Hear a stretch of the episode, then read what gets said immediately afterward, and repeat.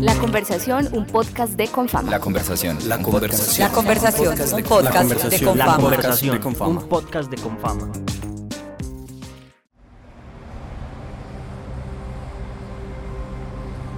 Antes de comenzar, escucha o imagina que eres un periodista, un fotógrafo o un ilustrador y vives lo que narran nuestros invitados a continuación. Imagen, memoria y verdad. ¿Cómo se encuentran?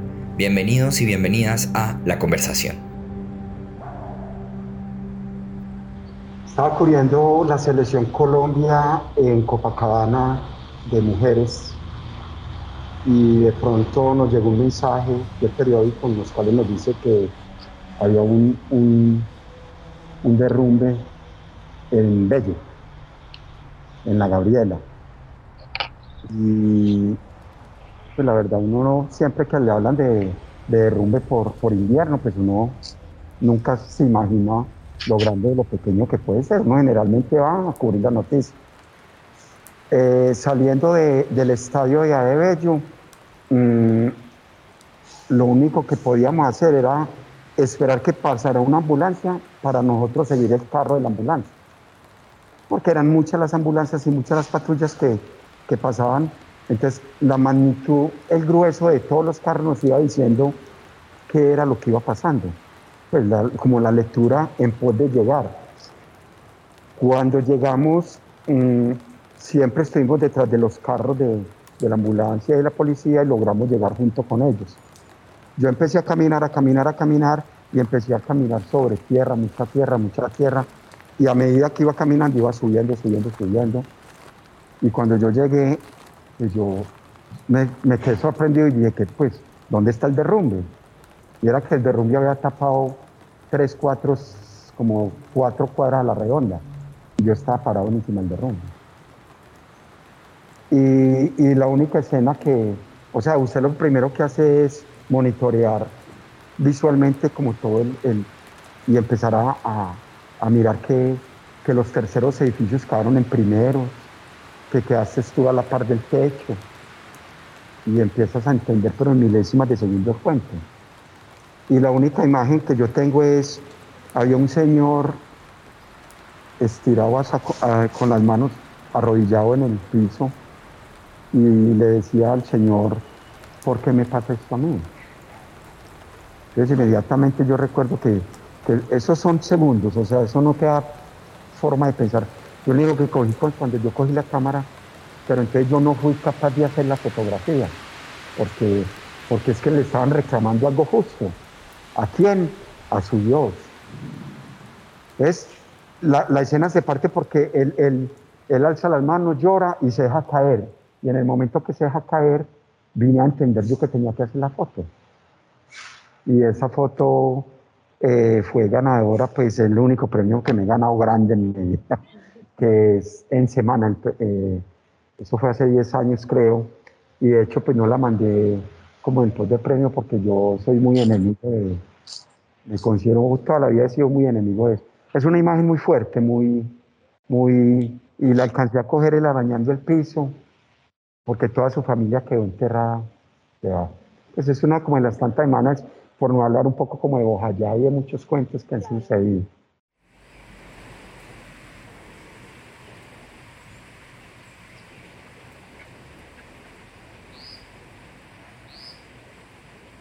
Eh, recuerdo que en la época de la, cuarentena y la pandemia eh, contamos una historia muy dura que ocurrió en, Arauca, en, en Tame, y fue el asesinato de, un tío y un sobrino a manos del ejército, eh, y nosotros teníamos información de que se trataba de una ejecución extrajudicial, pero nosotros no contábamos con fotografías que, digamos, salvo fotografías de ellos, pero pues esos hechos ya habían ocurrido.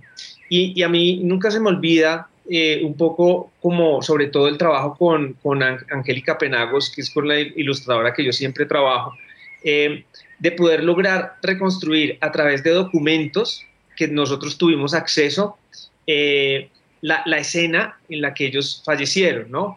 Y, y para poder reconstruir esa escena tal como quedó, eso al final a nosotros nos dio casi que la ilustración era como una especie de, prueba también dentro del proceso, es decir, la moto donde quedó, eh, dónde quedaron los, los, orificios de los disparos, ¿no?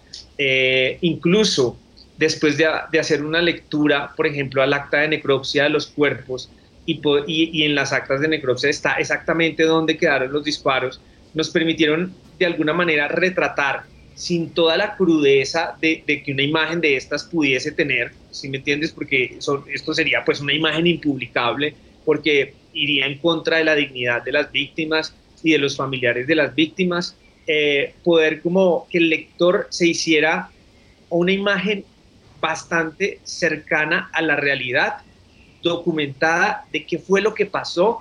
Incluso nosotros creemos que ese resultado de esas ilustraciones de esa historia eh, de Tame pueden servir para esclarecer aún más el caso, ¿no? Desde, desde el punto de vista como de, de, la, de lo que puede llegar a ser la justicia para resolverlo. Bueno, muchas gracias primero por compartirnos esas historias y nos da pie a entender cuál es el, el motivo de esta conversación y de sentarnos en esta mesa especialmente en la biblioteca de, otra parte, es porque los instantes, las emociones y los lugares, cada pequeña fracción de nuestras vidas, cuenta una historia que converge en distintos elementos. Y en muchas ocasiones olvidamos o tratamos de mantener en nuestras memorias, pero con algunos vacíos. Eh, capturar e inmortalizar un momento nos da la posibilidad de mantener en el tiempo aquellos sucesos que marcan nuestras vidas, como estos que nos contaron ustedes que los marcaron, sea para bien o para mal, en la fotografía, en el retrato, en el video, en el dibujo, incluso en los tatuajes, todo cuenta una historia a través de una herramienta tan poderosa y versátil como el arte. Hola, mi nombre es Juliana Correa. Y yo soy Steven Duque. Y ambos hacemos parte del equipo de comunicaciones de Confama. La conversación de hoy nace justamente con la idea de contrastar dos miradas, dos talentos con distinto enfoque, pero de similar naturaleza. Se trata de la capacidad que tienen tanto la fotografía como la ilustración para relatar historias, hacer memorias y exponer realidades. Para hablar hoy sobre imagen y verdad nos encontramos con José Guarnizo, comunicador y periodista, máster en creación literaria y antiguo editor de la revista Semana. Su trabajo periodístico ha sido reconocido con distinciones como el Premio Internacional de Periodismo Rey de España, el Premio Excelencia Periodística de la Sociedad Interamericana de Prensa y el Premio Simón Bolívar. Hoy José Guarnizo es director y cronista de Vorágine, una fundación sin ánimo de lucro cuyo portal de periodismo de investigación aborda temas sociales y políticos potenciados a través del cómic. José, bienvenido, ¿cómo estás? Muchísimas gracias, Diana, y, y a Julio, y a todos. Muchas gracias por invitarme. Bueno, y también tenemos por acá a Julio César, Julio César Herrera, él es amante de la fotografía y la escultura, es docente de cátedra en Bellas Artes. A lo largo de su trayectoria, Julio ha tenido la oportunidad de trabajar como reportero gráfico en importantes medios nacionales y locales, y algunas de sus obras han sido expuestas en el Museo de Antioquia, los Bajos del Metro de Medellín, el Colombo Americano, el Callejón del Gato en Bogotá y la Universidad de Quibdó. Bienvenido, Julio, ¿cómo estás? Gracias. Eh, José, un saludo muy especial, compañero de guerra en muchas ocasiones. Eh, me place, la verdad, un gusto estar contigo, compartir este espacio y, y, agradezco a los compañeros aquí presentes en haber fijado como esa mirada hacia los reporteros gráficos que a veces pasan muy desapercibidos. No, gracias a ambos por aceptar la invitación. Y quisiera que comenzáramos, abriéramos esta charla hablando sobre la íntima relación que guardan estas dos técnicas narrativas y artísticas con la verdad. José, tal como nos contabas hace un momento, en Vorágine a través del cómic periodístico ustedes buscan llegar a donde no llegan las cámaras, a recrear hechos de aquello que no se puede ver. Yo quisiera que nos contaras más sobre eso y el alcance que ves a través de la ilustración del cómic para la reconstrucción de los hechos, para contar historias. ¿Cómo es ese proceso? Claro, pues yo realmente nunca, siempre he tenido como la inquietud de trabajar con la ilustración. Eh, desde que yo, yo, estuve estudiando en España un tiempo y, y, y, yo digamos que acá en Colombia no había tenido tanto contacto con los cómics y con las ilustraciones hasta que me encontré con una novela gráfica que se llama Las Meninas de Santiago Olivares, que me pareció poderosísima, me pareció un trabajo peri eh, incluso periodístico, intelectual muy profundo a través de ilustraciones eh, y empecé a ver los cómics de Joe Sacco, que no solamente es un periodista, sino que es un investigador y un dibujante que, que ha ganado premio Pulitzer y ha, logrado retratar muy bien eh, conflictos en Medio Oriente y demás. Y yo me vine con esa idea de querer tener algún día un periódico dibujado, como se hacían los periódicos hace 100, 120 años en Colombia cuando inició la prensa. En esa época la prensa tenía algo bueno y algo malo. Lo bueno era que se escribían grandes textos muy bien cuidados, con ilustraciones preciosas, y lo malo era que esos, esos periódicos nacieron como parte de los partidos políticos. Entonces, cuando nace la idea de, de fundar Vorágine, que es cuando yo salgo de la revista yo les propongo a mis compañeros, hagamos un periódico dibujado como se hacía hace 120 años, pero hagámoslo en Internet, démosle toda la importancia al texto, intentemos hacer textos muy bien trabajados, pero hagámoslo con ilustración. Ya había tenido una experiencia de trabajar con Angie Penagos en, en semana, eh, en algunos trabajos haciendo ilustración, en una revista donde no se hacía ilustración, eh, no, no, era tan, tan común, salvo las ilustraciones de Hernán Sansone, que es el editor gráfico de, de semana y, yo creo que lo que empezamos a encontrar al unir esos dos mundos, el periodismo de la investigación, la crónica y, la ilustración, nos dio un modelo gráfico que a mí me sorprendió. Es decir, yo, yo veo Vorágine todos los días el portal y yo digo que es como una especie de sueño cumplido de, ver un periódico dibujado que tiene un promedio de, permanencia en página de 4 minutos 30 de, de, todas nuestras publicaciones. Eso es mucho tiempo, la gente sí lee, la gente sí lee, la gente Digamos, si tú trabajas muy bien un texto, la gente lo lee, pero además de eso, eso nos ha acercado la ilustración y el cómic, no solamente a perseguir la verdad, que eso es lo que hace Julio también y lo que intentamos hacer todos, perseguir la verdad desde diferentes formatos, pero al mismo tiempo eso nos ha acercado mucho a un público joven, universitario, y eso me parece maravilloso. Eh, eh, digamos que nosotros siempre pensamos Vorágine como para un público más, más grande, más amplio, digamos, eh, porque nuestros temas son temas duros, son temas de vulneración de derechos humanos y temas de corrupción. Pero de, golpe se nos fueron acercando como una audiencia universitaria joven y eso, y eso nos, ha, nos, nos ha parecido maravilloso.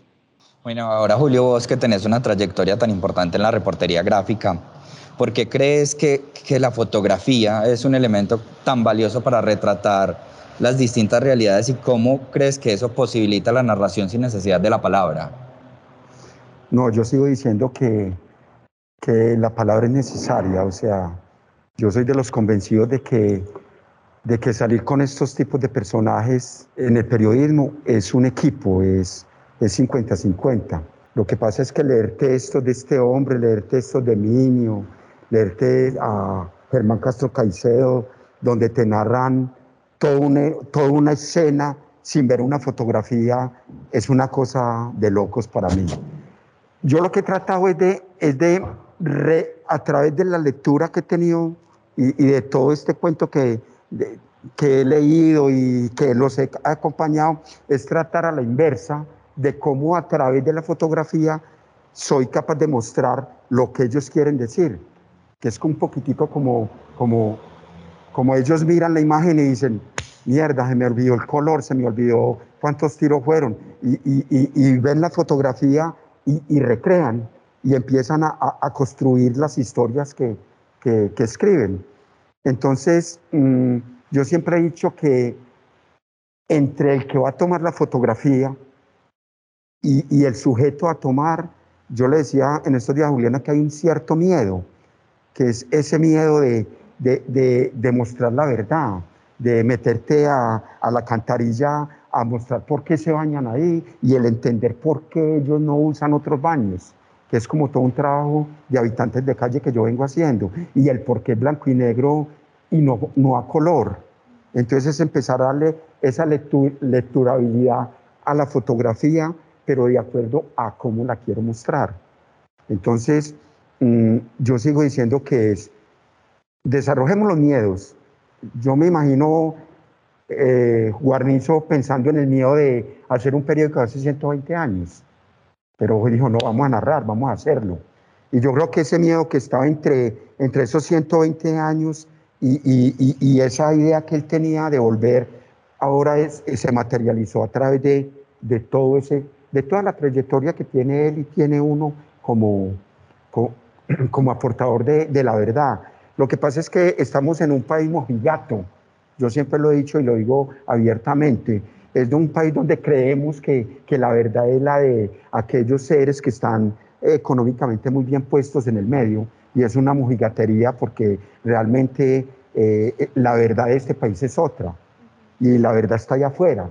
Y es que no tienes que andar tres veces la, la manzana de tu casa para darte cuenta de muchas verdades. Entonces tratar de registrar a través de la cámara. Y eso es muy limpio, es mostrar. Y es decir, que esta no sea mi verdad a través de la cámara, pero que esta sea la verdad del país. Y eso es lo que yo he tratado de construir, porque yo vengo formado de la parte del arte y he sido muy crítico. Y yo siempre he dicho, yo por qué tengo que retratar a un político, porque yo no puedo retratar a alguien de la calle, porque esa es la verdad. Entonces, a veces como que vamos en contravía de las verdades que vivimos, pero es respetable también esas otras verdades.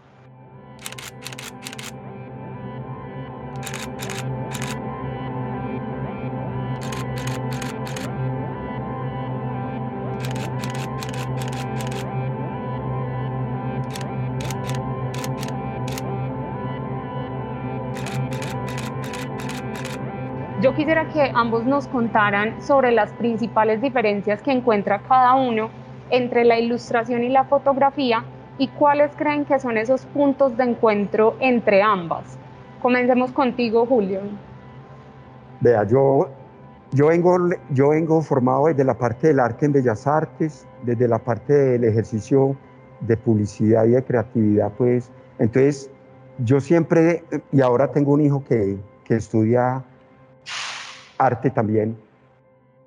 Yo siempre, cuando estuve en Bellas Artes, pensé cómo podía comunicar a través de la fotografía y el dibujo y de la pintura y de la escultura la verdad. Toda la vida lo imaginé. Pues por cualquier razón periodística o cualquier razón de gustos, terminé siendo reportero gráfico. Eh, hecho que toda la vida lo soñé porque siempre dije que era amigo de Donaldo Zuluaga cuando nunca lo conocía. Y hoy es mi mejor amigo y parlancheo y hablo con él todo lo, lo, lo que es. Pero entonces yo siempre digo que la fotografía y la ilustración deben de ir de la mano. Y más cuando van a hablar de la verdad. Y yo digo deben porque es que para mí aquella que, aquella que está narrando a través de un lápiz una historia no está haciendo más que dibujar una fotografía que se imagina, pero que no la ve. Y yo hago la inversa. Yo la hago porque la veo y ella la hace porque no la ve. Para mí es más teso ella que a través de toda esa imaginación y todas esas historias y todas esas cosas que les llegan a su cabeza, es capaz de narrar una historia. Aparentemente a mí me caería mucho más fácil, aparentemente, pero también como trasgredo a llegar a la otra persona con mi foto y hacerla sentir un poquitico de ese dolor y de esa verdad que mi fotografía está mostrando. Total. Entonces son dos cosas que yo siempre he dicho, el arte tiene que ir de la mano con todo. Y, y los ilustradores, mis respetos. Toda la vida lo voy a decir, los amo, tienen que existir, porque yo he leído mucho de ellos desde desde hace muchos años atrás y tengo muchas ilustraciones muy viejas en mi casa y las guardo y las miro y son una cosa espectacular. Entonces, mis respetos y, y creo que, que de la mano todo el tiempo. Eh, José, ¿y tú qué piensas al respecto entre estas dos técnicas? Sí, ahí, a ver, yo he tenido el privilegio de, de recorrer algunas partes del país con Julio y, yo pues también admiro muchísimo eh, la fotografía porque en, en, ese equipo, en esa dupla, cuando uno va a un lugar, a un territorio, finalmente se trata de, digamos, de, de, que yo te cuido de la espalda y él me cuida de la espalda, pero no solamente en términos de seguridad, sino en términos de, contar una historia, ¿no? Y, la, y, y a donde llega la fotografía yo no puedo llegar y a donde yo llego Julio no puede llegar. Pero mira que nos pasó una cosa para retratar la diferencia en Vorágine, y es que nosotros, nosotros sí hemos publicado fotografías en Vorágine porque eh, nos encontramos con la limitante de que la ilustración no podía retratar lo que nosotros queríamos mostrar. Entonces, por ejemplo, eh, publicamos una historia de los hipopótamos en el, eh, en, pues que se regaron, se diseminaron después de la hacienda Nápoles y se reprodujeron y tal. Y había una escena que contaba la cronista diciendo que eh, en algunos lados habían adoptado hipopótamos bebés y que esos hipopótamos jugaban con los perros. Y yo, yo dije, oye, no, pero es que eso hay que verlo en foto. O sea, tú lo puedes pintar, pero eso hay que verlo. O sea, no es lo mismo. Y, y decidimos finalmente solo publicar fotografías. Y hasta publicamos un video, porque es que, es decir, yo puedo poner en una ilustración a un hipopótamo bebé jugando con un perro, pero no, puede que no me diga mucho, pero si yo veo la foto, eso ya es mucho más poderoso. Hemos publicado fotografías de Federico Ríos también, eh, de, niñas indígenas, de retratos de niñas indígenas, donde definitivamente ahí, en ese, en ese contexto, la, imagen fotográfica cobra un valor de testimonio muy poderoso que la ilustración no puede, no, no, no puede hacer. Entonces, ahí es donde uno va viendo las diferencias. Y hay momentos en los que la ilustración te evoca unas cosas que de pronto otra fotografía no lo logra, eh, pero, es por, pero es simplemente por la vocación. Entonces, por ejemplo, este fin de semana publicamos la historia de una bebé en, en Ecoclip que nació de padres haitianos, es una bebé que nace sin nacionalidad, no es colombiana porque Colombia no le da la nacionalidad, no es haitiana porque ese país está sumido en un caos. Y entonces Angie hizo una ilustración con todos los insumos que yo le di, con todo lo que hablábamos, tuvimos muchas conversaciones y de pronto ella hace una ilustración de una bebé de la cual salen unas raíces que, que, se, van metiendo en el mar, o sea, raíces como de árbol, ¿no? De una bebé, con el rostro, eh, digamos, eh, de la bebé real, pero esa imagen, cuando yo vi esa imagen de una, de una bebé que, que, está en un limbo jurídico porque no le pertenece a ningún país y eso, eso hace que no tenga derechos, y de golpe nace en esta costa y, yo veo esa imagen saliéndole las raíces a ella, como intentando agarrarse del mar, pues eso nunca lo voy a ver en una fotografía y yo pues la vi y me quebré y me puse a llorar porque me parecía que estaba llegando a otro lugar en el que ni las letras ni la imagen fotográfica podría llegar. Entonces ahí hay unas diferencias eh, entre todos los lenguajes impresionantes, pero que en algún momento la idea es saberlas combinar.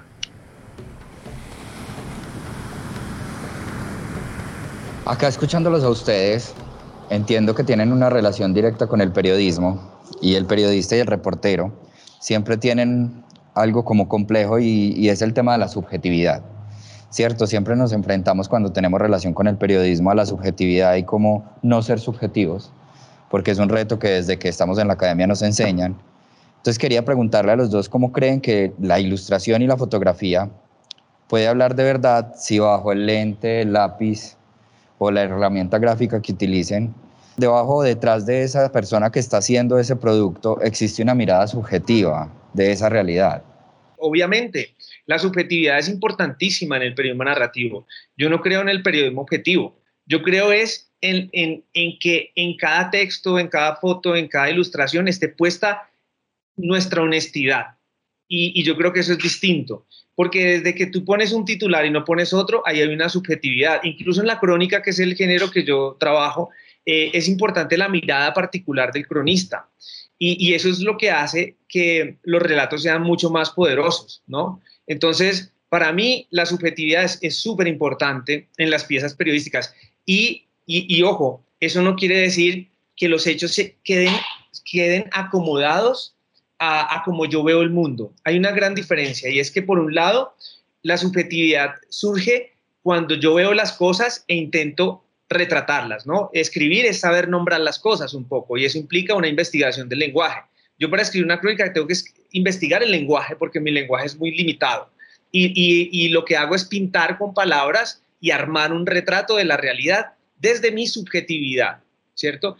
Eso no quiere decir que yo esté acomodando mis ideas propias al texto. Mis ideas propias no importan en un texto. Es decir, eh, lo que yo piense sobre determinado hecho es, absolutamente irrelevante en un texto. Yo lo que tengo que es poner a disposición mi subjetividad para pintar un, gran retrato, un gran relato de la realidad que yo estoy viendo. A ese punto yo entraría también de, como de la parte gráfica, porque cuando uno habla de subjetividad, entra también a jugar como la belleza y, y la verdad, y entra a, a, entrar entra un poco de, matices dentro de esa fotografía y, te hace sentir y te hace sentir. Y, y entonces uno como fotógrafo dice, pues, qué es subjetivo y qué no. Porque es que de todas maneras yo pongo y yo muestro. Y, como decía Guarnizo, yo desde, desde, lo mío, yo, estoy, yo traté de retratar lo que yo, no es que lo que yo quiera mostrar, es la realidad. Y viene, y de una forma u otra viene como el paquete subjetivo ahí. Entonces ya cuando uno la tira al aire, o cuando el periódico la tira al aire, ya empieza, Guarnizo tiene conceptualmente algo sobre esa fotografía, la piensa, se imagina y puede traer una narrativa. Yo eso lo hago mucho cuando doy clase, que yo muestro una imagen y la muestro solamente un minuto. Y enseguida les digo a los alumnos, todos me van a narrar desde lo objetivo subjetivo un párrafo. Nadie lo va a leer hasta que no empecemos a hacer el, hasta que yo diga. Y cuando empezamos a leer todos los párrafos, eso se vuelve una locura porque cada uno es una historia y cada uno ve de lo objetivo subjetivo eh, eh, la fotografía y terminamos casi que haciendo un paquete una historia con todos los párrafos que hay y narramos una historia desde muchos puntos de vista. Entonces yo creo que, que es que esa pregunta es, y desde la parte fotográfica, porque es que es complicada, porque, porque tú casi que lo pones y él que ha sido, ha, hecho el ejercicio de ser editor, e, eso en una mesa revuelca mucho. Y el que menos tienen en cuenta a veces es a uno mismo. Entonces uno como que pone la papa caliente ahí, se retira un poquitico y, y ustedes verán. Entonces empieza a jugar lo que dice Guarnizo, qué es y qué no, y qué formamos y qué tenemos.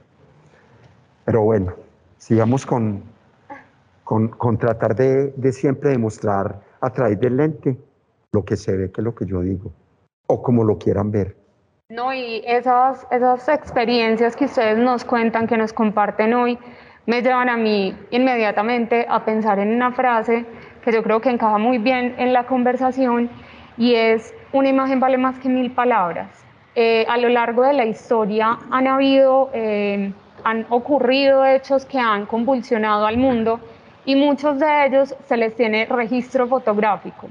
Por nombrar dos, em, está a la espera de Kevin Carter, reconocida con el premio Pulitzer, que muestra a una niña sudanés en estado famélico con un buitre al acecho, y la fotografía de Nilufer Demir del cuerpo de un niño sirio en una playa de Turquía, que dio la vuelta al mundo y es símbolo de la crisis de refugiados que hubo en 2015 y que todavía hay. Entonces, en este punto me parece importante hablar sobre la susceptibilidad, el efecto que tanto una fotografía como una ilustración puede tener en el público. Yo quisiera que Julio, desde tu perspectiva, nos contaras cuál crees que es el reto más grande a la hora de retratar gráficamente un hecho respetando la dignidad humana, un hecho sensible como la verdad y el conflicto armado colombiano, por ejemplo. Vea, mm, yo vengo pues yo lo digo con mucho orgullo. Yo vengo de un barrio muy, o sea, yo nací, crecí en un barrio muy fuerte en Medellín, que es Manrique. Quizás pudo haber sido uno de los barrios que más exportó sicarios a nivel país. Eh, cuando tú te levantas con la violencia, entre comillas, adquieres un respeto, pero no es el respeto al sicario no es el respeto al arma, no es el respeto a la, a la bala, es el respeto al ser humano que tienes al frente. Yo lo digo desde la parte de la imagen, es cuando tú estás construyendo una imagen, porque nosotros somos supremamente rápidos, supremamente rápido es que uno va en una moto y, y, en milésimas de segundos usted sabe qué foto sirve y qué no y cómo va y dentro del carro todo el cuento. Usted la está construyendo automáticamente cuando hay un respeto, al ser humano, puede que, muchos me digan que no, que sí, eso siempre ha sido una controversia. Pero cuando yo muestro los, los, habitantes de calle y los muestro dignamente, rompen ese esquema y rompen todo paradigma de, del respeto. O sea, es como muestro una imagen con respeto y que ese rostro o ese ser humano porque no somos más que seres humanos, pensantes, unos más, unos menos, unos abajo, unos arriba, unos plenos, unos llenos de dinero, pero somos seres humanos.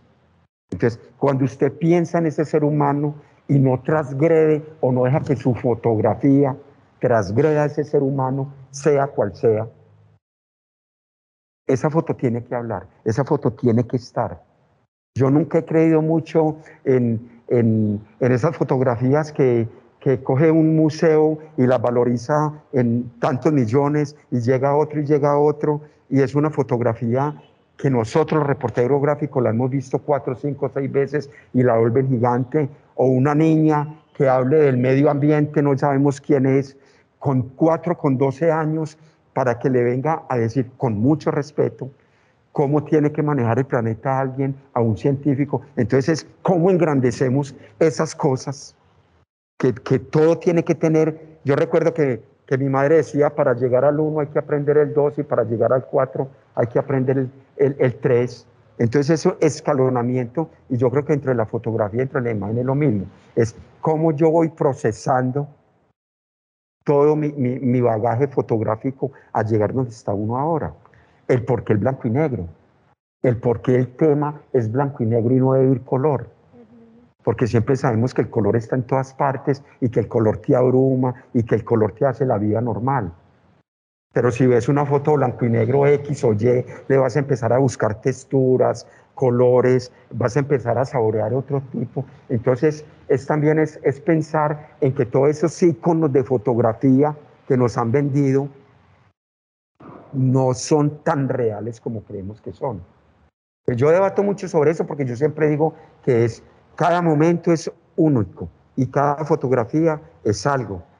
Y, esa fotografía nos la han vendido como, como el man tirando, pegándole el, balazo y cuando tú la, la historia realmente, el contexto es otro.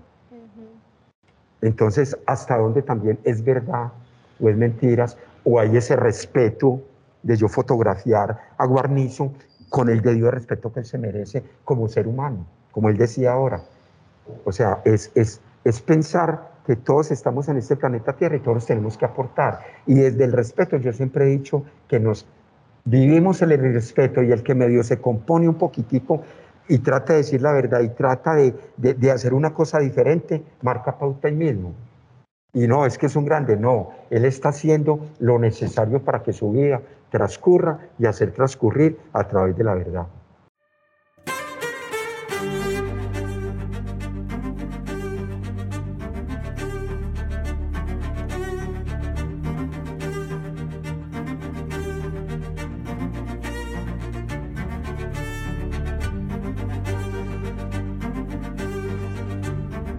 ahora que hablamos de trabajos y de, realizaciones, Dimar Torres, El crimen de un desmovilizado al que quisieron echarle tierra, es uno de los más reconocidos de ustedes. Eh, y quería ahí como preguntarte, Angélica y vos, ¿cómo abordaron un tema tan delicado y cómo logran como esa armonía entre el periodismo y la ilustración para reconstruir los hechos? Claro, eh, antes de eso quisiera agregar algo de lo que estaba diciendo Julio y de lo que decía Juliana también, y es que, claro, hay fotografías que lo pueden decir todo y ahí ya no es necesario el texto. La fotografía lo dice todo y es contundente, pero hay otros textos eh, que, son difíciles de retratar. O sea, tú, lees, no sé, eh, El amor en los tiempos del cólera y hay una parte en la que, eh, en esa historia de amor entre Florentino Ariza y Fermina Daza, dice, dice García, el narrador, que eh, eh, Fermina Daza se olvidó de, por completo de Florentino Ariza y en el lugar de su memoria, donde ella tenía un lugar especial para él, dejó que floreciera una pradera, una pradera de amapolas. Eso tú no lo puedes llevar a una película, no lo puedes llevar a una foto, es absolutamente imposible, ¿no? Entonces, cada, cada lenguaje tiene sus propios códigos. Con respecto a, lo de Dimar Torres, pues yo creo que esa fue la, génesis de Orágine, porque yo sentía la necesidad de, de, mostrar unas pruebas que los campesinos estaban aportando y que no estaban siendo tenidas en cuenta por el ministro de Defensa de su momento alrededor del crimen, y eran unos videos de donde estaba pues eh, el cadáver de Dimar pero eran unos, unos, unos videos muy cruentos, es decir, había muchísima sangre, el cuerpo estaba completamente descompuesto, había recibido cuatro disparos de fusil, eran impublicables porque iban en contra de la dignidad de, Dimar y de su familia.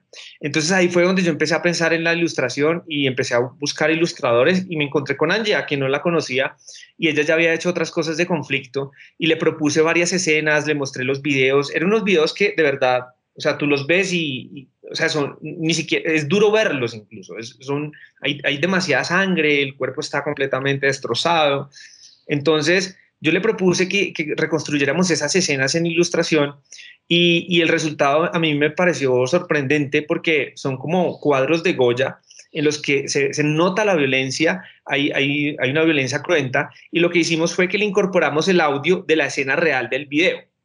Y eso todavía cobró otro sentido que nosotros no esperábamos. Entonces yo lo he puesto en muchas conferencias, esa ilustración de la escena del crimen, donde hay sangre, pero es una ilustración, todo es todo es oscuro, ¿no? Te sensibiliza. Pero cuando tú le das play al, sonido y escuchas a esa niña que está ahí retratando llorando, y, escuchas a los campesinos gritando y llorando, a los reales, a los que están ahí retratados, eso, eso produce una, sensación que yo nunca había sentido, ¿no? Entonces, eh, eh, ese, ese trabajo de Imar lo que hizo fue que nos dio la idea de crear un medio de comunicación donde solo habláramos a través de ese lenguaje. Ahorita que, los escuchaba se me ocurría pues un pensamiento que, me, ha estado martillando un poco la cabeza en los últimos días y que siento que hoy en pleno 2021 estamos saturados de imágenes, ¿cierto? En todos los sentidos de la vida. Todos tenemos un teléfono y, y de alguna manera la mayoría se creen periodistas y registran cualquier momento, lo envían y se convierte en una imagen pública que termina siendo viral, mostrando desde un punto que puede ser un poco empírico una realidad que quizás está mal fotografiada. ¿Qué crees que pueda ayudarnos a entender esa situación y a, que la gente tampoco, no, no sé si usar la, la, expresión adecuada, pero no creer todo lo que ven, porque de alguna manera, si yo soy un aficionado y con un teléfono tomo una foto, pues registro lo que yo vi y omito un montón de cosas. Ahí cómo, cómo podemos, de alguna manera, como luchar contra ese, ese síndrome actual. Yo frente al teléfono tengo como algo que, que aportar y acotar también, que es eh, tomar fotografías con el celular, con una cámara, alguien que no tenga la super experiencia, no tiene ningún problema. Es cómo abordo la temática o qué es lo que quiero realmente mostrar. pues todos tomamos fotos, obviamente, y, y ahora estamos en una generación que todo es visual. Pero lo voy a decir con mucho dolor, pero lo voy a decir porque las cosas hay que decirlas no pasan de ser registros. Y es muy diferente la fotografía a el registro. Y, yo siempre a los alumnos, y cuando estoy en una charla, yo digo, me duele mucho decirlo, pero ustedes están haciendo registros. Y el registro no cuenta, solamente informa. Esa es la diferencia. Yo recuerdo cuando empezaron a salir todos estos teléfonos caros y todo, que decían que los reporteros iban a correr. Y yo le dije, no, ahorita es la época de los reporteros gráficos. Porque si tú eres un buen reportero gráfico que sabe contar historias con tu cámara, lo tienes que hacer. Porque donde hay muchas tiendas, siempre hay una tienda o dos tiendas que van a sobresalir. De hecho, la competencia es tan buena que el que quiera ser grande y es un poquito grande, va a ser más grande, porque va a plantear retos, se va a plantear retos difíciles y va a ser una fotografía diferente. Eh, en cuanto a la, rapidez de los medios para publicar, me parece que, que, nos tienen enredados, o sea, nos tienen y por eso admiro mucho eh, el proyecto del compañero aquí presente porque es un... Yo siempre he querido sentarme un domingo como lo hago, con un buen café. No me interesa si tengo el papel aquí escrito, lo tengo en el computador, pero leer unas buenas historias, unas cosas que me, que me aporten, que me aporten desde la paz, desde el generar, el de apreciar, el del de respeto. Entonces, cuando narramos esas historias a través de una buena fotografía, desde un contexto bien elaborado, yo no tengo que salir a competir. Yo digo la verdad, muchachos, yo no compito. ni tengo que salir a competir, pero sí hay que formar. Y yo creo que una buena formación también desde la parte de la, de la esquina de nosotros es enseñar a que todo no es una buena foto. O sea, yo siempre digo, yo pongo el ejemplo, cuando yo muestro el trabajo de los, de los habitantes de calle, yo llevo 10 años trabajando los habitantes de calle.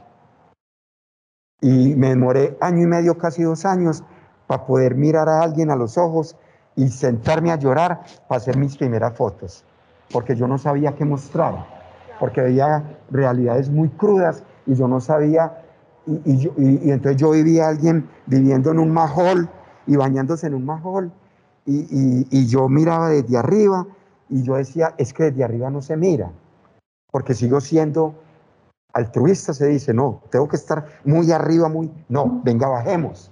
Entonces me di la tarea de bajar y mirar y preguntar de dónde viene el agua, por qué se bañan, por qué no van a los espacios. Entonces, eso es empezar a hacer fotografía. Es lo mismo que ellos empezar a averiguar todo el cuento, es empezar a hacer periodismo o hacer periodismo. Entonces creemos que dos o tres fotos que uno va y se las consigue, entonces ya se van creyendo y, yo, y esto no es de creer, esto es de hacer, de sufrir, de, de, de, la, del 1 a 1, del 2 al 2, del 3 al 3. Entonces, eh, nada, yo sigo diciendo, registros son registros, fotografías son fotos y fotos documentales, fotos, todo ese tipo de fotografías tienen su ciencia y hay que ser respetuoso. Julio, me parece algo muy valioso que nos cuentas ahí y es que detrás de una fotografía, también detrás de una ilustración, tiene que haber un trabajo previo, una reportería previa. Entonces yo quisiera eh, en este punto que nuestros oyentes también entendieran e imaginen un poco lo que hay detrás del trabajo de ambos. Eh, José, ¿nos podrías regalar un breve paso a paso para realizar un boceto teniendo en cuenta los elementos que desde Vorágine contemplan en la planeación de un cómic? Claro, eh, yo, yo, yo, yo, creo que lo ideal es que tanto, digamos, un, cronista o un periodista trabaje de la mano con un ilustrador y, y en conjunto construyan un guion. Nosotros lo hacemos en conjunto, incluso lo ideal siempre es que el ilustrador pueda ir a los lugares y hacer, digamos, un trabajo de campo, hacer bocetos, eh, y digamos que digo cronista porque cuando uno escribe crónica, construye escenas. Eh, y digamos, y, de eso se trata un poco una parte de, la técnica de escribir crónica, donde haya personajes, acciones, escenarios como si fuera una película. Eh, entonces, cuando tienes claro que un relato escrito tiene escenas, pues no es tan difícil como aterrizar en la escritura de un guion eh, en, la que vas a encontrar pues una secuencia de hechos donde vas a armar, donde se arma una estructura y es una estructura narrativa que puede tener una tensión, donde hay un conflicto, donde hay un enigma, donde siempre la idea es que el lector eh, se pregunte, bueno, ¿y qué va a pasar después? ¿no? Pero eso se construye en conjunto, nosotros lo intentamos construir en conjunto con, con la ilustradora, porque una ilustradora como Angie, eh, que ha hecho tanto cómic, eh, entiende muchísimo de, de, de, escenas y de estructuras narrativas, y pues un cronista también. Entonces es como la reportería salir eh, tomar nota cada uno y luego decir, bueno, armemos una historia, cómo la vamos a contar, eh, cómo vamos a generar tensión en el relato para que el lector se quede ahí, ¿no? Eh, en, en, cosas como tan sencillas como tú no puedes generar tensión en un relato si solo lo revelas al final. No, tienes que vaticinar algo lo, lo, dilatas, lo guardas un poco para que el lector se quede hasta el final. Son como cosas de, de, la técnica narrativa, pero mi recomendación es como trabajar en conjunto y construir, y construir las escenas paso a paso en conjunto. Yo creo que eh, no, no hay, es decir, cada uno trabajando por su lado, pues es muy difícil que se, que se logre como empezar a, a bocetear, digamos, la, la estructura de un cómic narrativo, periodístico, perdón.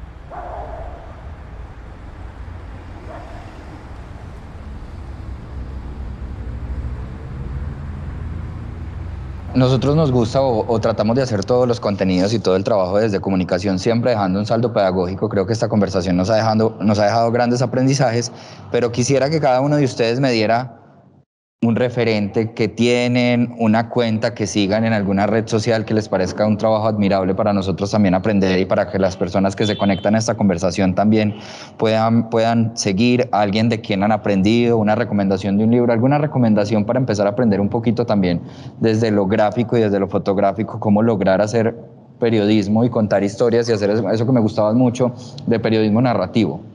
Claro, uy, bueno, son muchos referentes. Yo, yo creo que a ver, en mi caso, y es una postura muy personal, yo creo que la mejor forma de aprender a escribir crónica es leyendo literatura.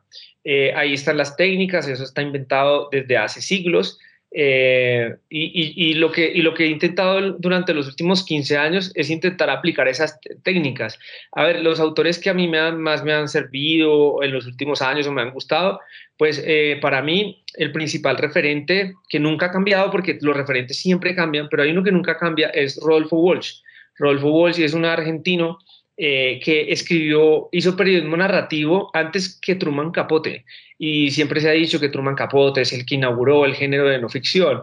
No, ya lo había generado, ya lo había instaurado ocho años antes Rodolfo Walsh y él tiene unos textos preciosos desde la, desde, desde la escritura, pero también son textos durísimos y muy documentados porque él viene un poco de la formación literaria. Él no terminó pues como de estudiar letras, pero él trabajaba como traductor de, novelas policíacas y era, y, era un, y un gran escritor. antes de escribir periodismo iba a empezar por el cuento y alcanzó a ganarse un concurso de cuento en el que Borges era el, jurado. Pero después se metió al periodismo narrativo y me parece que su obra todavía está vigente y ahí hay unas claves increíbles para aprender a escribir crónicas y reportajes simplemente leyendo, leyendo su obra y de verdad que yo tengo muchos referentes que siempre cambian, pero me parece que este para mí nunca ha cambiado porque sigo aprendiendo todos los días cuando lo leo.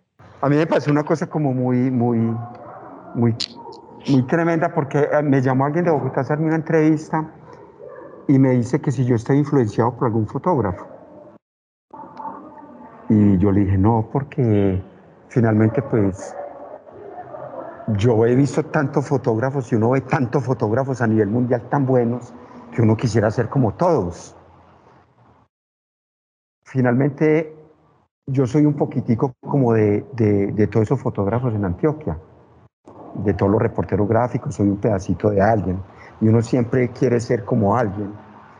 Pero cuando me dijeron que si yo estaba influenciado por, por Nereo, entonces yo automáticamente, yo pensé, mm, no, yo, yo, yo no, o sea, yo conozco el trabajo de Nereo, pero yo no.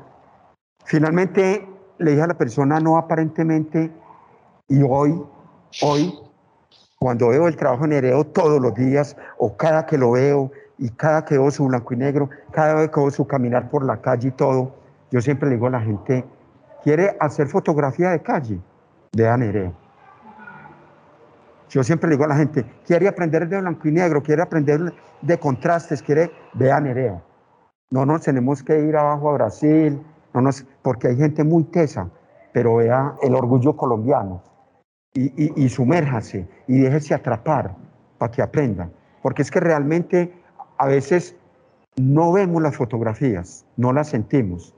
Vamos a una exposición y hacemos el recorrido con una copa de vino y llegamos a comentar a la casa o a hacer y decimos, qué buena exposición.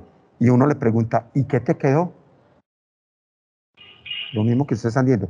Entonces yo siempre le digo a la gente, deténgase, lea el texto, obsérvelo, vea la, la, la, imagen, o sea, sueñe, mire y mire a ver. Entonces yo así le digo a la gente, hay otro brasileño que, que es este que trabajó en las minas Salgado, y me parece un tipo genial, pero, pero deja unos sinsabores en unas fotografías que cuando tú las estás leyendo, sabes que, que hay algo más, pero no dejan de ser muy buenos. Y, aquí en Colombia hay gente muy, Henry Agudelo, eh, Jesús A. Colorado, o sea, hay gente muy tesa, muy buena, que son referentes y que, que hay gente que, que hay que escuchar y que mirar. No nos tenemos que ir muy lejos, ¿verdad? Yo creo que aquí hay buen material. Yo creo que esta conversación nos da para hablar largo y tendido sobre la relación que hay entre las infinitas posibilidades que nos ofrece el arte y la manera de narrar la verdad, de reconstruir hechos. Para ir cerrando, yo quería agradecerles a ambos por compartir este espacio con nosotros, por compartir sus miradas, sus vivencias, sus aprendizajes. Quedamos abiertos también para conocer el trabajo de ambos y los referentes que nos regalan. Entonces, José, Julio, muchísimas gracias por estar con nosotros. No, nada. Gracias por la invitación, José. Y respeto Muchas gracias. Qué placer verlos a todos y nada, gracias y aquí estamos siempre para cuando se requiera. Bueno, yo reitero mi agradecimiento a ustedes, me llevo grandes aprendizajes, nosotros que todos los días estamos acá enfrente de la pantalla trabajando para mostrar un montón de cosas, gracias a los compañeros que están detrás, Juan Jaime, Caro Delgado, Margie, eh, a otra parte por prestarnos este lugar tan bonito, esta biblioteca tan bonita para hacer. Y recuerden que tenemos una conversación constante en redes sociales, en Facebook, en Twitter y en Instagram como arroba confama y en TikTok como soy confama. La conversación, un podcast de Confama. La conversación. La conversación. La conversación, un podcast de Confama. La conversación, un podcast de Confama.